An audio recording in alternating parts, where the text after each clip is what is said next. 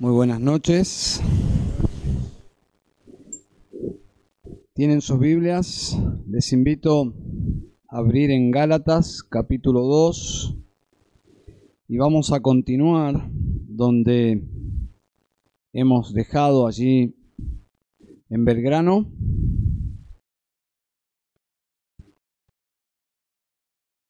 Dice allí en el versículo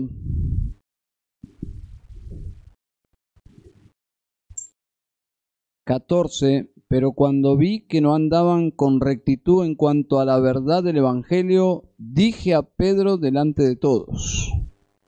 Y es lo que vamos a ver en esta noche, el contenido de esa reprensión pública de Pablo a Pedro. ¿Bien? ¿Recuerdan al doctor Arthur Pink? Hemos leído, si has tenido ya unos meses, hemos leído un libro de él, Los atributos de Dios, y luego lo hemos disfrutado en los grupos pequeños, en los GOT. El mismo Arthur Pin, el doctor Arthur Pin, dijo lo siguiente, y lo voy a citar. Dice, hubo un tiempo, no hace mucho, cuando la bendita verdad sobre la justificación era una de las doctrinas más conocidas de la fe cristiana cuando ella era asiduamente predicada por los pastores. Pero ahora ha surgido una generación que es casi totalmente ignorante de este precioso tema. En consecuencia, no se tiene en claro sobre qué base Dios justifica al impío. Para traducir eso es cómo un pecador puede estar bien con Dios. Y la palabra técnica, teológica, que nos da la respuesta, y obviamente su explicación es justificación. Es decir, cómo alguien que es culpable alcanza ese estatus delante de Dios de justificado. Es decir, está todo bien según la ley en los estándares de Dios. Y este es el gran tema aquí en Gálatas capítulo 2, ¿eh? Es el tema que se ha, con la conducta de Pedro, se ha negado. Y la agenda, lamentablemente, y coincidimos creo que todos con Arthur Pink, es que la agenda de los púlpitos del cristianismo actual está muy lejos de ser eh, teológico. Yo diría que la preocupación de hoy en día es más bien asuntos de interés popular, de necesidades apremiantes, eh, que nos den respuestas eh, rápido. Por ejemplo, no sé, los asuntos populares, tres pasos para ser mejor padre. ¿Quién no necesita ser mejor padre? Indudablemente es un tema importante. O cinco pasos para ser más efectivo en tu trabajo. ¿Quién no quiere ser un mejor trabajador? No son asuntos que no tienen importancia, pero jamás deben reemplazar al gran tema que es el gran problema a resolver de los seres humanos. ¿Cómo podemos estar bien con Dios? ¿Mm? Cinco pasos para mejorar tu autoestima. Y puedo continuar.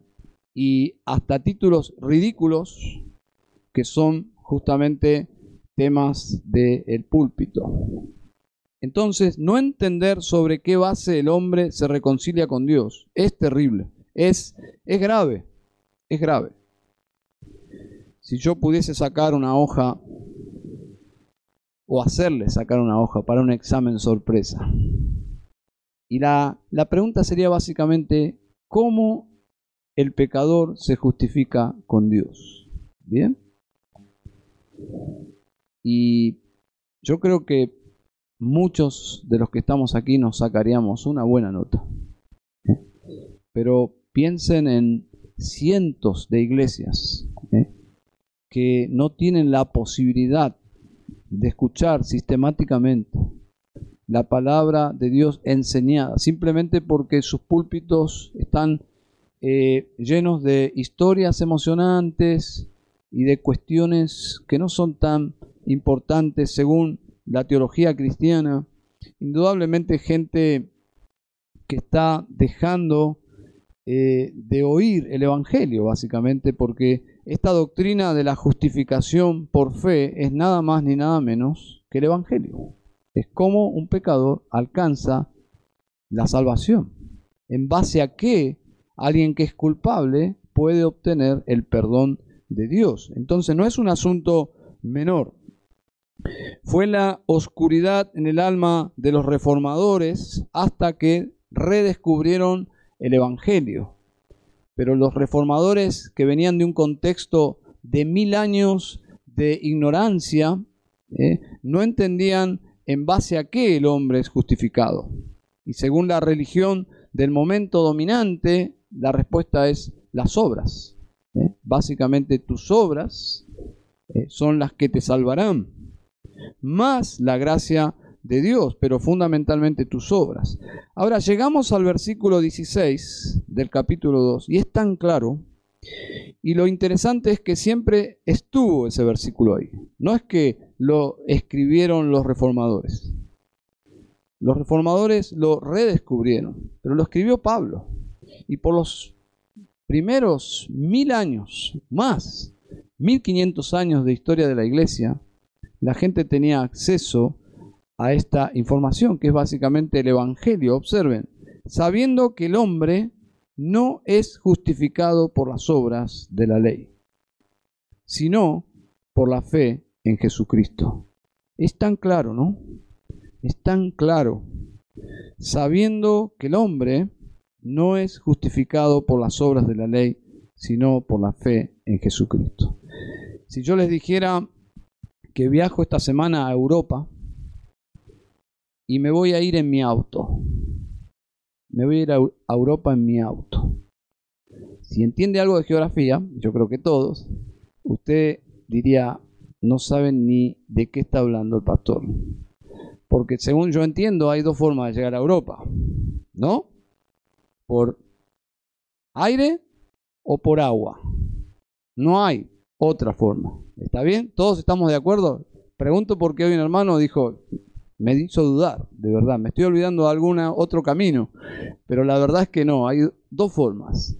Entonces, lo que sí sabemos es que con mi auto no voy a llegar a Europa. ¿Está bien?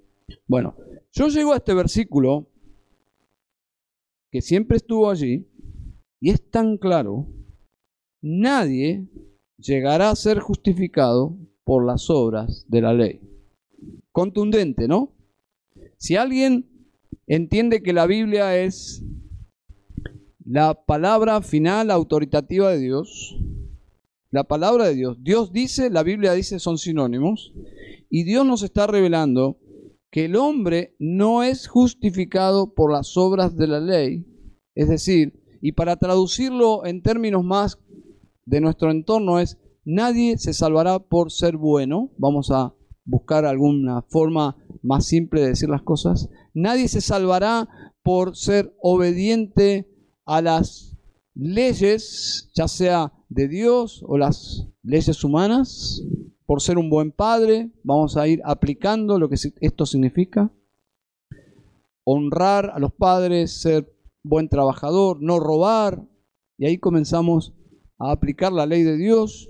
La ley de Dios es una expresión del carácter de Dios y una persona que no conoce a Dios puede reinterpretar la ley de Dios y decir yo cumplo la ley y creo que por ser buena persona voy a ir al cielo. Bueno, eso es tan ridículo según la palabra de Dios como lo que yo mencioné antes. Me voy a ir a Europa en mi autito porque no voy a llegar.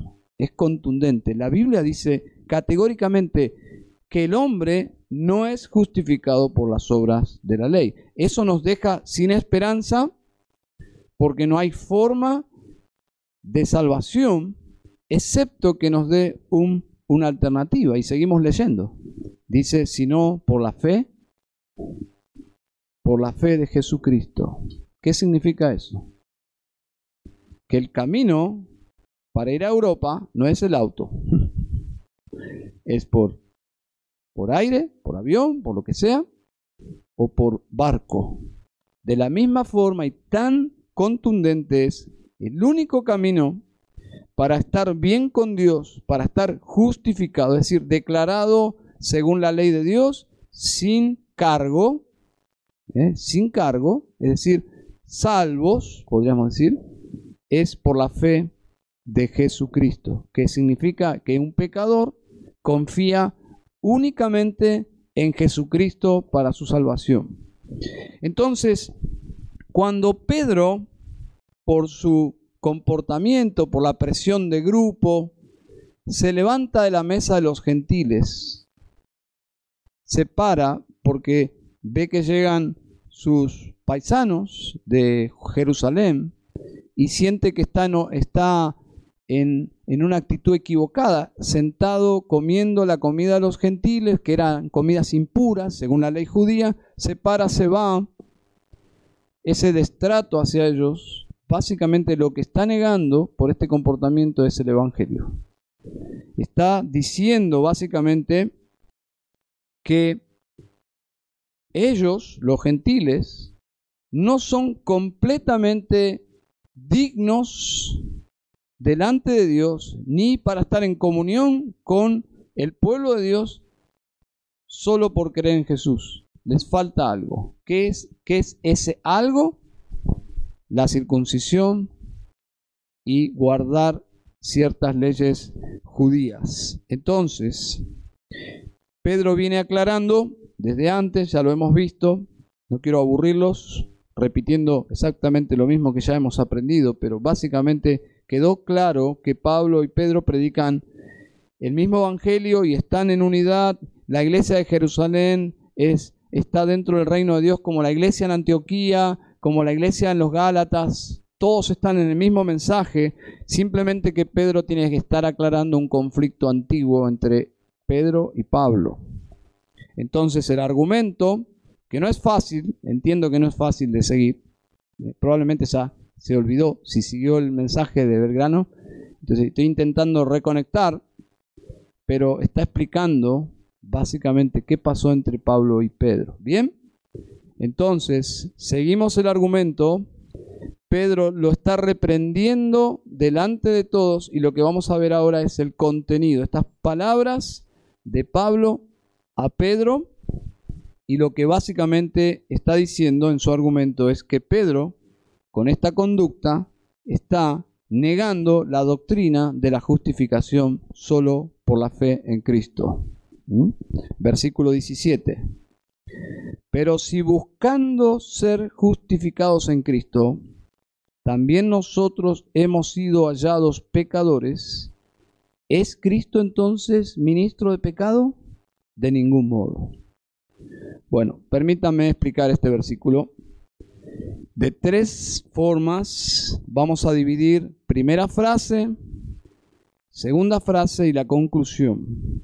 Primera frase, lo que Pablo está diciendo, si nosotros éramos justos, es decir, justificados, estando en la ley, entonces significa que cuando fuimos en búsqueda de Cristo para ser justificados, en realidad, en vez de ser justificados, nos convertimos en pecadores. ¿Se dan cuenta? ¿Me siguen?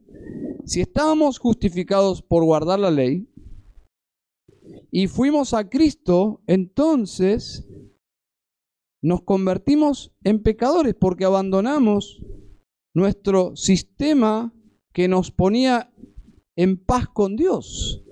Entonces el segundo pensamiento es, Segunda línea, ¿es Cristo entonces ministro de pecado? Si yo estaba bien con Dios en la ley y Cristo me llama y me dice, venid a mí, yo voy en pos de Él, abandono la justificación, entonces Cristo es un ministro de pecado. ¿Por qué? Porque me está sacando de estar, de estar yo bien con Dios según mi justicia por la ley y me está arrastrando fuera de esa paz con Dios, entonces Cristo es un ministro de pecado. En vez de llevarme a estar en paz con Dios, me aleja de la ley de Dios, me opone a me pone en contra de la ley de Dios, obviamente contra Dios. Entonces Pablo pregunta, entonces Cristo es ministro de pecado. Porque en vez de salvarte, te alejó de la ley y ahora estás en pecado. Tiene lógica, ¿no? Tiene lógica, pero es una, el Evangelio es totalmente opuesto. Lo que está diciendo es justamente lo contrario, versículo 18. Porque si yo reedifico lo que en otro tiempo destruí, yo mismo resulto transgresor. Cuando yo fui a Cristo para salvación, para justificación, es porque reconocí que yo estaba en pecado, que la ley de Dios no me había puesto bien con Dios. Y ahora lo que se está diciendo es que yo debo volver a la ley. Pero si yo salí de la ley para ir a Cristo, ¿por qué ahora estoy volviendo a la ley? Estoy destruyendo absolutamente el Evangelio, me estoy haciendo un transgresor. ¿Tiene lógica? Obviamente que sí, porque el Evangelio es lo opuesto. Éramos pecadores y en nuestra imaginación estábamos bien con Dios por guardar la ley, pero nadie puede guardar la ley. Entonces, cuando alguien va a Cristo es porque no estaba justificado, estaba en pecado. Cristo lo justifica. Volver a la ley es volver al pecado, es abandonar al único y suficiente Salvador. Entonces, básicamente, Pedro es lo que hiciste cuando en vez de pararte firme a favor de la salvación por Cristo solamente, te colocaste del lado de los que enseñan que la salvación es Cristo más circuncisión, al identificarte con ese falso evangelio, y despreciar a tus hermanos que confiaron únicamente en Cristo, estás negando la justificación por fe. Es decir, fue un comportamiento que se opuso al Evangelio. No es que Pedro abrió la Biblia y comenzó a predicar un falso Evangelio, sino que su comportamiento acreditó un falso Evangelio. Entonces, si la ley, si la ley nos justificaba, entonces cuando Cristo nos llama y vamos a Él, entonces Cristo nos convierte en pecadores. ¿Es, ¿Es Cristo entonces un ministro de pecado? ¿Cuál es la respuesta? Absolutamente no. En ninguna manera. Y Pedro diría, claro, Pablo, fue una locura lo que hice. Indudablemente fue, fue una locura porque yo comuniqué a los gentiles que habían confiado únicamente en Cristo, que tenían que dejar a Cristo o a Cristo sumar la ley, pero el Evangelio es solo Cristo y nada más que Cristo. No necesitan algo más que Cristo. No necesitan privarse de algo, de la comida que ellos comían. No necesitan incluir leyes para estar bien con Dios. Ya están bien con Dios por medio de Cristo.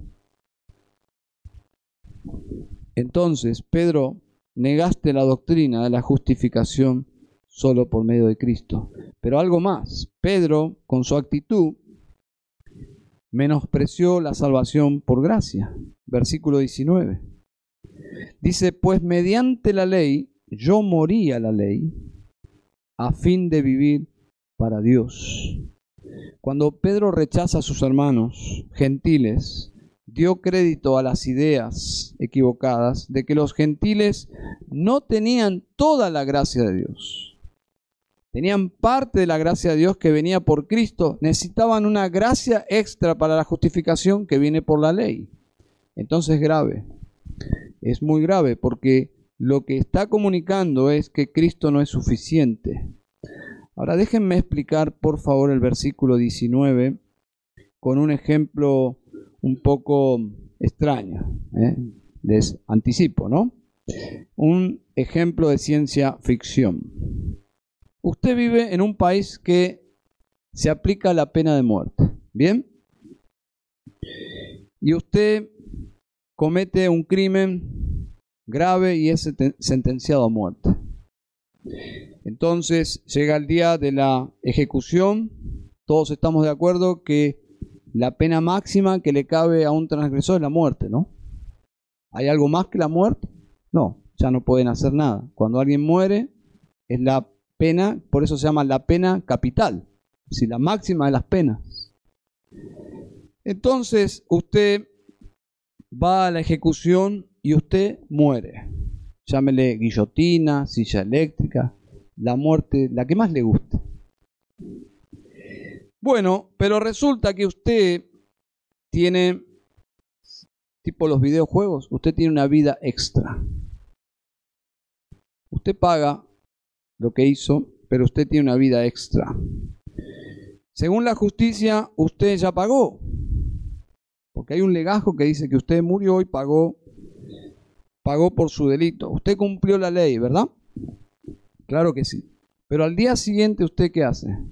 Tiene una vida extra y la comienza a vivir. Tiene una vida nueva. Usted comienza una vida nueva. Y la ley ha sido satisfecha. ¿Verdad? Entonces, usted tiene una vida nueva que está usando y la ley ya no puede hacerle nada porque usted tiene un justificativo. Usted ya pagó según la justicia. Usted murió la máxima pena que le correspondía. Usted ya pagó. Usted usa esa, eh, el acta de función que prueba que usted ha pagado por su crimen. Usted murió. La ley ya fue satisfecha. Tenga eso en mente porque voy a volver a esta ilustración. ¿Está bien? Bueno, es exactamente lo que Pablo está argumentando, versículo 19. Pues mediante la ley yo morí a la ley. ¿Mm? La ley pedía mi muerte. ¿Por qué? Porque yo soy un transgresor, soy un pecador. Todos lo somos. Yo soy culpable, sí. La ley requiere que yo muera. ¿Dónde dice eso? Romanos 6:23, que es una simplificación de toda la justicia divina contra el pecador. La paga del pecado es muerte. ¿Mm? Entonces, la ley pedía mi muerte porque yo soy culpable. Yo para la ley estoy muerto. ¿Por qué? Porque yo morí. Yo morí. ¿Cómo? Bueno, en realidad Cristo murió por mí. En realidad Cristo murió por mí. Y Cristo murió en mi lugar delante de Dios. Eso lo dice Dios. Y yo le creo. La Biblia dice que Cristo no moría por sus pecados, que Él estaba muriendo por otros pecadores. Y el creyente le cree a Dios porque Dios dice que el que cree en el Hijo tiene vida eterna y que el Hijo estaba muriendo por los pecadores. Entonces, según la ley de Dios, yo morí en Cristo. Él murió por mí. Él es mi sustituto. Entonces, yo tengo una vida nueva, versículo 19, a fin de vivir para Dios. Esto es muy simple y se lo explico con otro ejemplo más menos de menos ciencia ficción. Usted tiene una deuda en el banco. ¿Bien? pero una deuda impagable. Una deuda de esas que usted no va a pagar nunca, ni, ni en tres vidas va a poder pagar. Va a poder pagar esa deuda. Pero resulta que usted se muere. ¿Qué debe ahora? ¿A quién le cobra el banco? Bueno, la buena noticia es que usted ya no debe más nada. Es la bendición de morirse con deudas. ¿eh? que ya no debe más nada. Yo le contaba de un vecino nuestro, un hombre muy anciano, que lo veíamos llegar del supermercado con un carrito, no sé, me imagino que cada compra y cobraba la jubilación mínima. Yo le decía a Nancho, él sabe que nunca va a pagar. Y paga con la tarjeta. Y nunca pagó. Tenía una deuda terrible, pero él sabía que ya le quedaba poco, era un hombre muy anciano. Y nunca pagó. Porque la muerte cancela todas nuestras deudas. No haga eso, ¿eh? Él especulaba, pero en realidad él sabía que la muerte ponía fin a todas las deudas. Según la justicia de Dios, alguien tiene que pagar. ¿Quién? El culpable. Y el Evangelio dice que yo no debo nada, absolutamente nada, porque yo morí. Solo que yo morí con Cristo. La muerte de Cristo resolvió todas mis deudas delante de la justicia de Dios. Eso es una, es una actitud de fe. Pero esa fe me pone bien con Dios. ¿Qué mérito tengo yo de confiar en la obra de Cristo? Nada, no es una obra. Yo confío en la obra de Cristo. Yo confío que Cristo tomó mi lugar delante de Dios y pagó la pena capital por mis pecados. Él muere delante de Dios por mí. Entonces, según la ley de Dios, me debería aplicar la muerte a mí, pero yo muestro el certificado que dice que yo ya morí, que yo ya pagué. Solo que este documento dice, quien murió fue Cristo por mí. Pero la escritura dice que yo morí con Él. Y ahora llegamos a uno de los versículos más preciosos de la Biblia, que normalmente lo aislamos, porque es tan precioso que lo aislamos como una perla preciosa, pero este versículo es una reprensión y como parte del argumento de esta reprensión de Pablo a Pedro. Y dice el versículo 20, con Cristo estoy juntamente crucificado y ya no vivo yo, mas vive Cristo en mí. Y lo que ahora vivo en la carne, lo vivo en la fe del Hijo de Dios, el cual me amó y se entregó a sí mismo por mí. Pablo está mirando a Pedro y está aplicando la muerte de Cristo personalmente. De alguna forma nos ilustra cómo un pecador se apropia del Evangelio por sí mismo. Lo que está diciendo Pablo es cómo él llegó a ser justificado y no fue por la ley. No fue por la ley. ¿Cómo él, cómo Pablo llegó a estar bien con Dios? Bueno, lo explica este versículo. Cristo fue crucificado. En el caso de Pablo, muchos años, pocos años antes, en el caso nuestro, en el primer siglo, 20 ¿eh? siglos atrás, poco menos. Pero la Biblia dice que el que moría en la cruz, también yo moría con él. ¿Cómo lo sé? Porque la Biblia dice que el que cree en Cristo muere con él. Solo que Él muere por nosotros. Y lo dice tan claramente Pablo y lo aplica a su vida. Dice, con Cristo estoy juntamente crucificado. Esa muerte humillante, pública, horrible, que es una muerte romana, la peor de las muertes, la muerte más miserable, Pablo dice, esa es mi muerte. Por eso al final de Gálatas dice, yo me glorío en esa cruz. Porque en esa cruz el Hijo de Dios pagó todas mis deudas delante de la justicia de Dios. Yo hoy tengo esperanza porque Cristo murió por mí. Esa muerte horrible en la cruz fue mi muerte. Y tu yo murió con él. ¿Y qué pasó? Ya no vivo yo. Vive Cristo en mí. Es decir, la vida de Cristo está en mí. Y lo que yo ahora vivo en la carne, es decir, el resto de este camino que me queda, pocos años, muchos años, dice, lo vivo en la fe del Hijo de Dios, el cual me amó y se entregó a sí mismo por mí. Esta es, es la canción, es la expresión, es la alabanza de alguien que ha experimentado la nueva vida en Cristo. En el momento de creer en Cristo, yo recibí la vida eterna. Y a partir de haber recibido la vida eterna, recibí el perdón de mis pecados, la justicia perfecta de Cristo y cómo he de vivir a partir de ahora. Dice, lo vivo en la fe del Hijo de Dios, el cual me amó y se entregó a sí mismo por mí. De eso se trata la fe cristiana, de hacer personal la muerte de Cristo. Ya no es esa, esa forma ambigua de hablar, sí, Cristo murió por todos.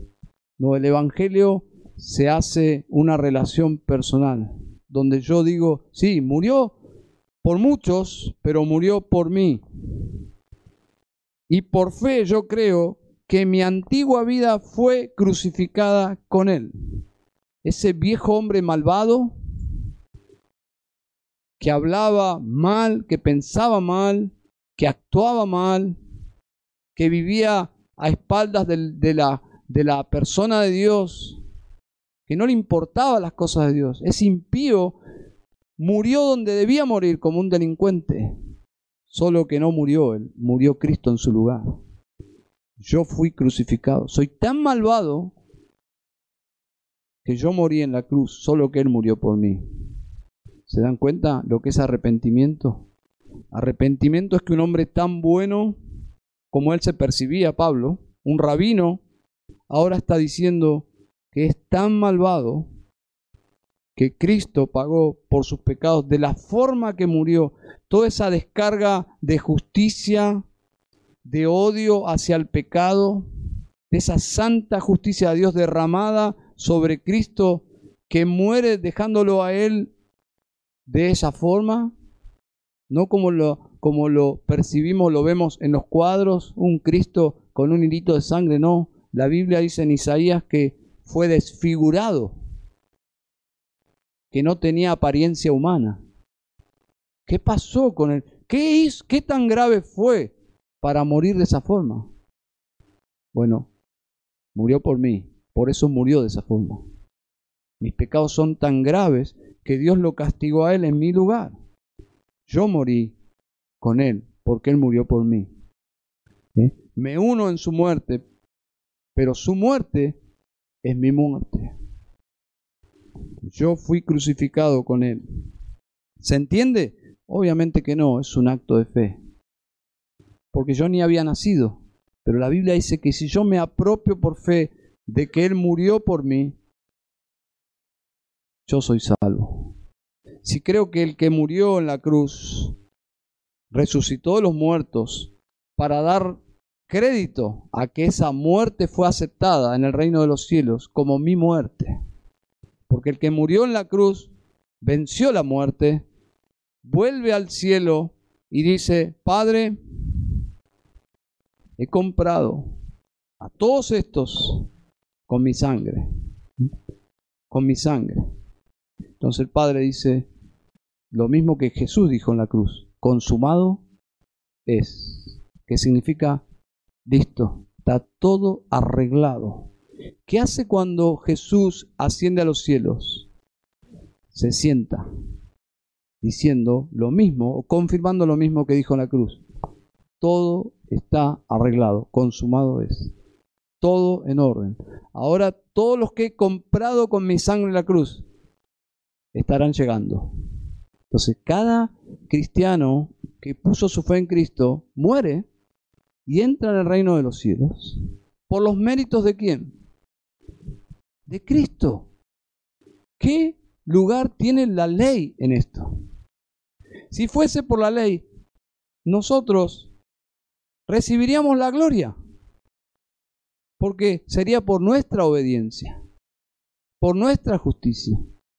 Porque yo fui más obediente, soy más salvo. Pero no, es solo y únicamente por la muerte de Cristo, por la fe en la muerte de Cristo. Entonces, para ir a Europa, solo por aire, solo por barco. Para ir a Dios, solo por Cristo y únicamente por Cristo.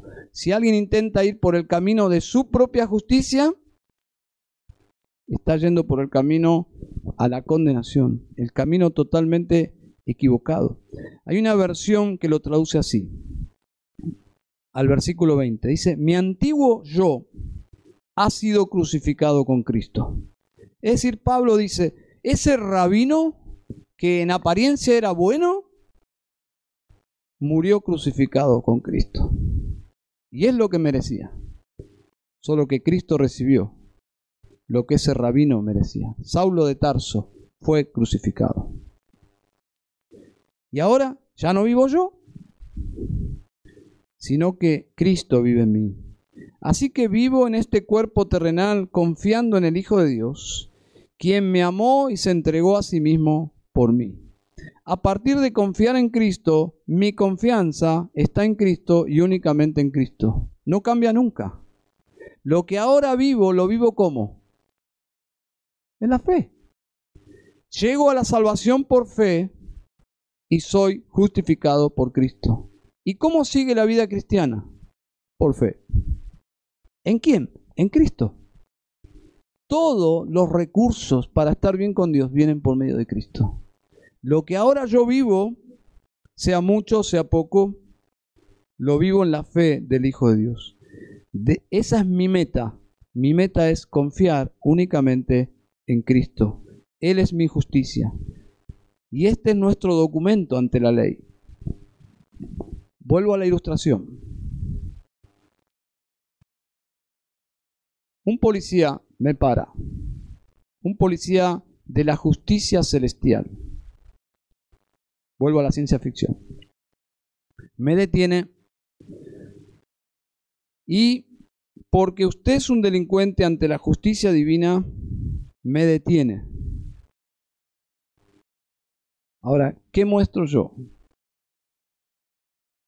¿Cómo evito que la policía de la justicia divina no me detenga y me ajusticie? Bueno, yo no le debo nada a usted por mí, mis pecados. Mis pecados fueron pagados con la muerte. Yo ya morí. Yo ya morí. Es la pena máxima que me correspondía. Ahora, yo no morí, pero alguien murió en mi lugar. Cristo murió por mí.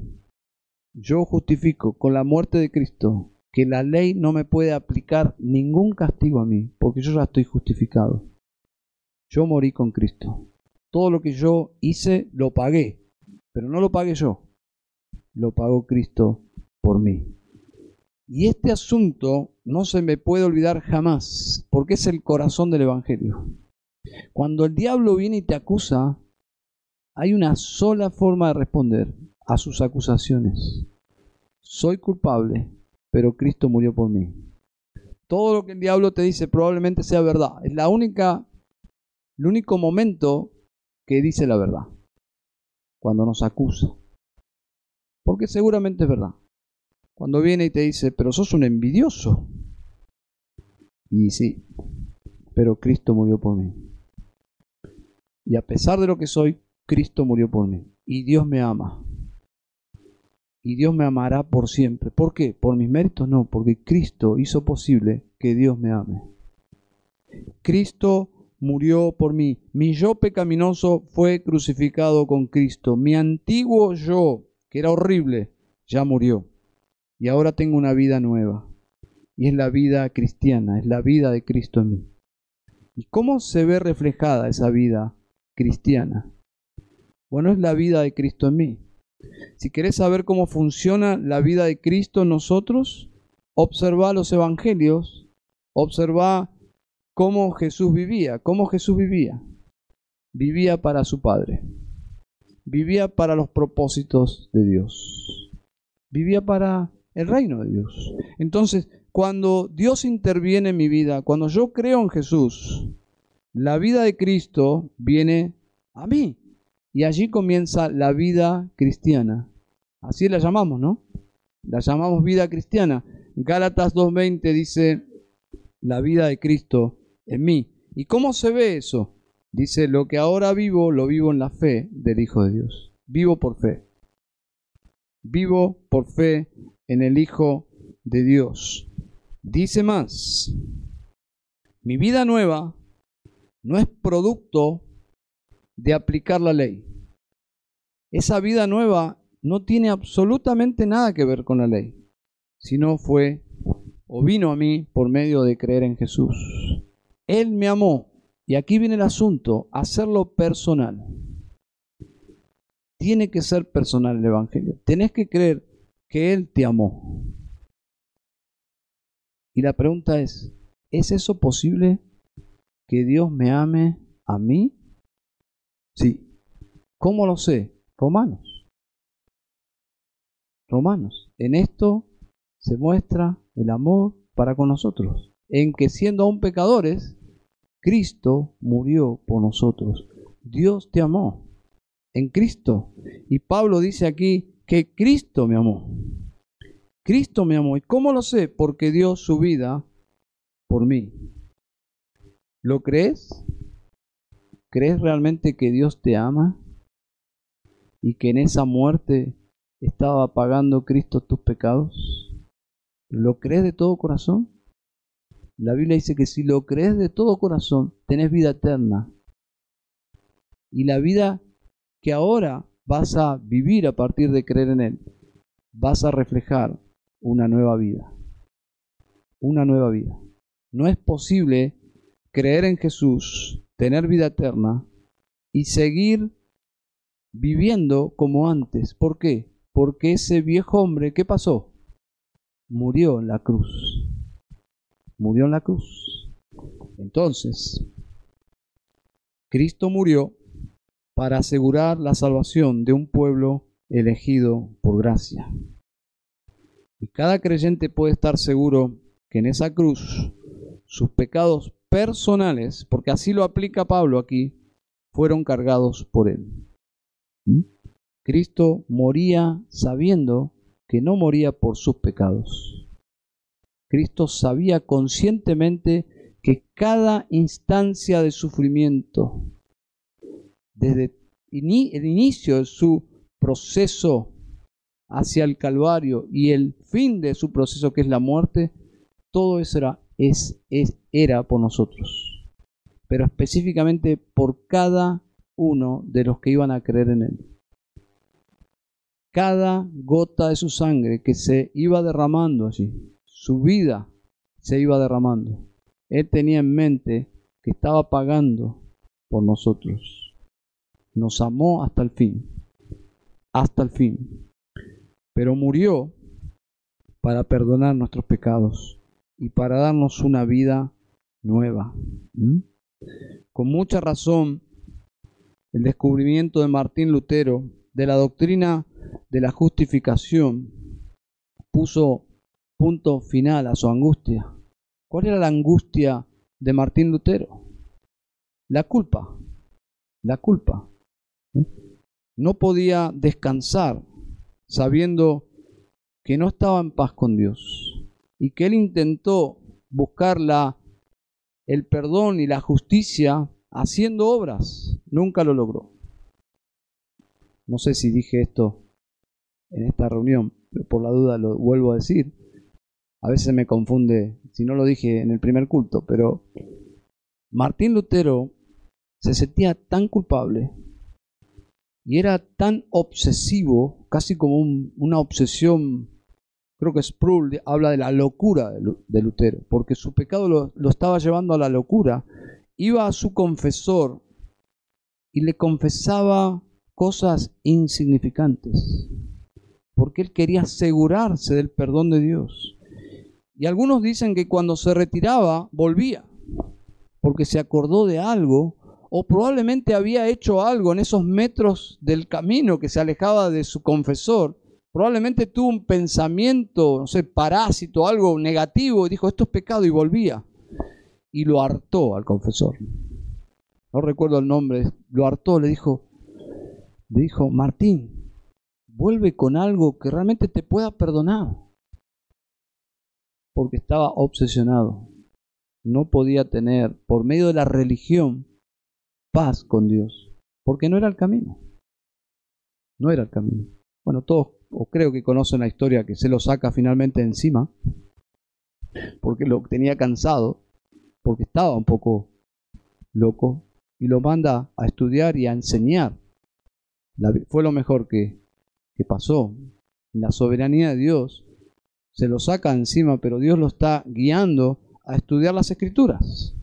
Y estudiando las escrituras descubre que ese versículo que él interpretaba mal que el justo por la fe vivirá, él entendía que él lograba la justicia por la fe que él mismo producía por sus obras, hasta que finalmente Dios le da luz por la carta de los Gálatas, de que era una justicia ajena a él. Era la justicia que provenía de Cristo. Era provista por Dios por medio de Cristo. Él solamente aplicaba pero la justicia era externa. Era lo que Jesús logró para él, muriendo en su lugar y viviendo en su lugar. Entonces, cuando él entiende eso, la culpa se fue para siempre, porque fue realmente perdonado. Confió que Jesús lo libraba de toda culpa y cargo delante del trono de justicia de Dios. Cristo murió por mí. Listo, no le debo nada a la justicia divina. ¿Por qué? Porque la justicia divina contra mi pecado fue aplicado con todo su rigor, con toda su potencia, contra mí en Cristo. Él muere en mi lugar. Él me pone, me pone bien con Dios. Entonces, Jesús dijo en la cruz, consumado es, todo está arreglado. Todo arreglado, todo pagado. Todo está bien con Dios. ¿Para quién? Para el que cree. Para el que cree. Y a propósito, ¿usted ha creído? ¿Ha creído en Jesús? Usted puede estar a instantes de partir de este mundo y su confianza es esta, versículo 20. Cristo murió por mí, yo morí con Él, yo delante de la justicia de Dios estoy bien, confío en Cristo, yo puedo partir hoy mismo. Yo puedo partir hoy mismo. Mi esperanza es Cristo. Yo estoy viviendo y pongo mi fe cada día en Cristo y únicamente en Cristo. Ese es el Evangelio. El Evangelio es enfrentar la eternidad y lo que está detrás de la muerte, que es ese trono santo y perfecto de justicia, y enfrentarlo sabiendo que me va a ir bien. ¿Por qué? Porque no confío en mi justicia, sino en la justicia de Cristo, el que me amó y murió por mí. Ahora llega a una verdad lógica, tan lógica como teológica, versículo 21. Dice Pablo, no hago nula la gracia de Dios, porque si la justicia viene por medio de la ley, entonces Cristo murió en vano. Por favor, tome las últimas tres palabras y observe la blasfemia que es esto. Cristo murió en vano. Cristo murió en vano. Con la actitud de Pedro estaba diciendo eso. Si la justicia viene por la ley, por Cristo y la ley, entonces Cristo no es suficiente. Cristo no es suficiente. Si la justicia viene por la ley, entonces Cristo murió en vano. Es una blasfemia. El camino de la salvación por medio de la ley es desechar la gracia. Lo que Cristo logró y me ofrece gratuitamente, es decir, por gracia, yo lo rechazo porque digo, yo puedo producir mi propia salvación. Dice Pablo, no hago nula la gracia de Dios. Lo que está diciendo es la salvación es puramente por gracia, por medio de Cristo. ¿Mm? Si yo confío en algo más, entonces hago nula la gracia de Dios.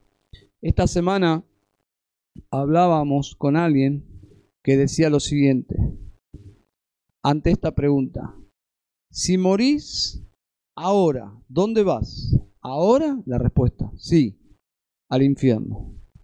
¿Por qué? Porque no estoy yendo a la iglesia, no estoy bien con mi familia, tengo algunos asuntos que resolver. Pero si todo eso estaría en orden, ¿dónde irías? ¿Al cielo? ¿Qué clase de evangelio está creyendo? La salvación es por lo que yo hago. Eso es hacer nula la gracia de Dios. El evangelio es todo lo que yo hago está contaminado por el pecado. No importa las buenas intenciones, aún así está contaminado por el pecado. Nada de lo que yo hago puede producir y añadir algo para mi salvación. Mi salvación tiene que venir desde un Salvador externo. Yo no puedo ser mi propio Salvador. ¿De dónde viene la justicia que necesita el pecador? Solo por medio de Cristo. No es Cristo más, no, es solo Cristo. ¿eh? Solo Cristo.